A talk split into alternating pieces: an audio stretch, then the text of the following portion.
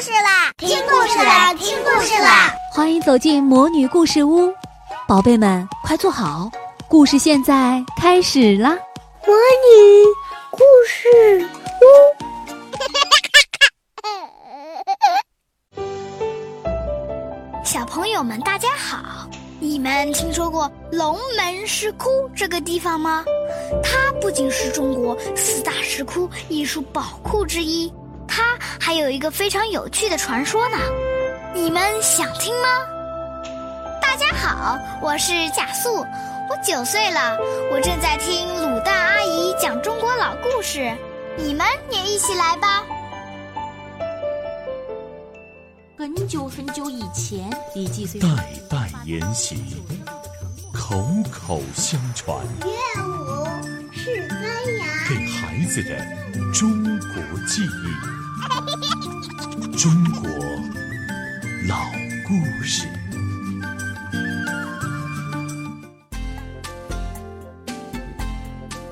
我亲爱的小朋友、大朋友，你们去过龙门石窟吗？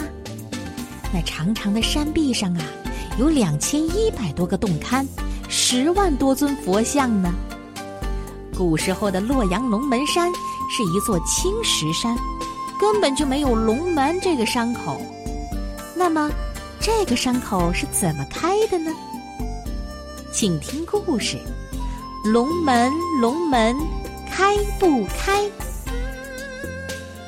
很久很久以前，青石山住着母子俩。每天，妈妈纺纱织布，儿子上山放羊。一天中午，太阳火辣辣的照着大地。放羊娃把吃饱了的羊群赶到树荫下反刍。小朋友们知道反刍是怎么回事吗？羊吃草的时候啊，急急忙忙的，还没有好好嚼碎呢，就吞到胃里面去了。过了一段时间后呢，羊会把经过胃浸泡和软化的草返回到嘴里面，细细的咀嚼，然后再吞进去。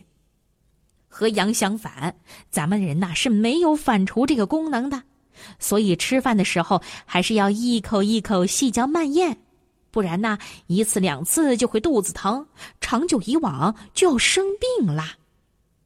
好，我们再说回放羊娃，啊，当羊儿啊在树荫下反刍的时候，放羊娃呢也躺在树下休息，他跟着那些羊跑了一个上午，真是累坏了。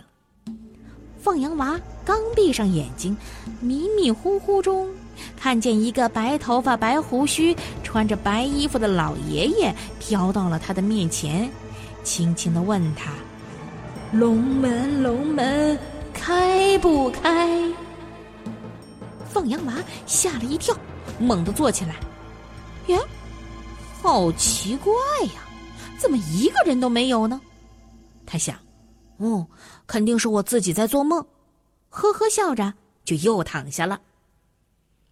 第二天中午，太阳还是火辣辣的照着大地，放羊娃又把吃饱了的羊群赶到树荫下去反刍，接着又是躺在树下休息。他刚闭上眼睛，迷迷糊糊中啊，又看见那个白头发、白胡须、穿着白衣服的老爷爷，轻轻的问道。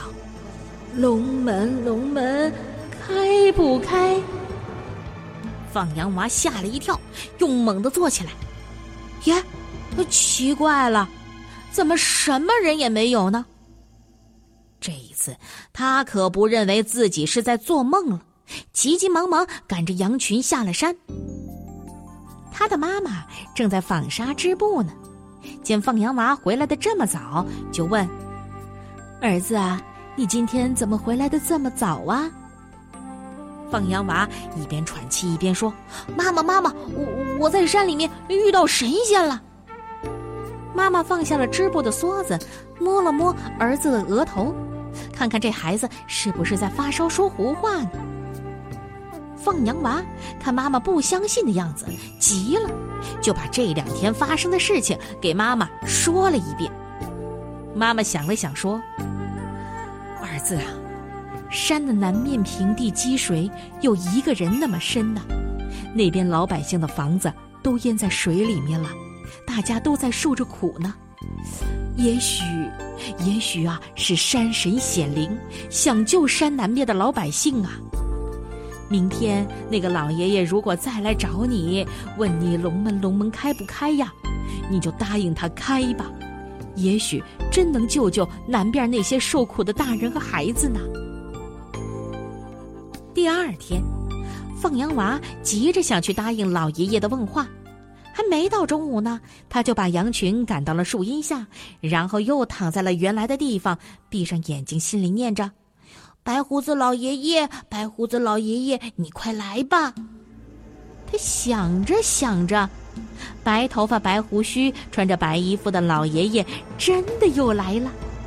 他轻轻的问：“龙门，龙门，开不开？”放羊娃就等着老爷爷来问呢。他扯开喉咙回答：“开！”这一喊呐，满山都是回声：“开开开！”一刹那，天昏地暗，狂风呼呼响，炸雷轰隆隆，大雨像瓢泼一样下了起来。过了一会儿，雨停了，云散了。青石山开出了一个大口子，这个山口就叫龙门。山南边的积水呀，顺着山口流了出来，冲成了一条河。这条河呢，就叫伊河。青石山也改为叫龙门山了。山开以后，山口两边的陡壁上满是石洞，壁上有许多的佛像。有些佛像活灵活现，好像真人一样；有些佛像的鼻子、眼睛模模糊糊的。大家都说，那些眼鼻不清的佛像啊，是因为放羊娃这孩子太着急了，没到中午就答应开了龙门。那些佛像还没长好呢。好，我亲爱的大朋友、小朋友。我们今天的故事《龙门龙门开不开》就为你讲完了。我们这次的故事是选自由亲近母语研究院编著，广西师范大学出版社出版的《中国老故事之人物风物传说二》。我是为你讲故事的鲁大阿姨，感谢你的收听，我们下回再见吧。亲爱的小宝贝们，今天的故事就讲到这儿了。想听更多的好故事，欢迎你在微信公众号上搜索“魔女故事屋”，加关注来和我们做朋友。这里有更多的好故事等着你哦，我们下期再见。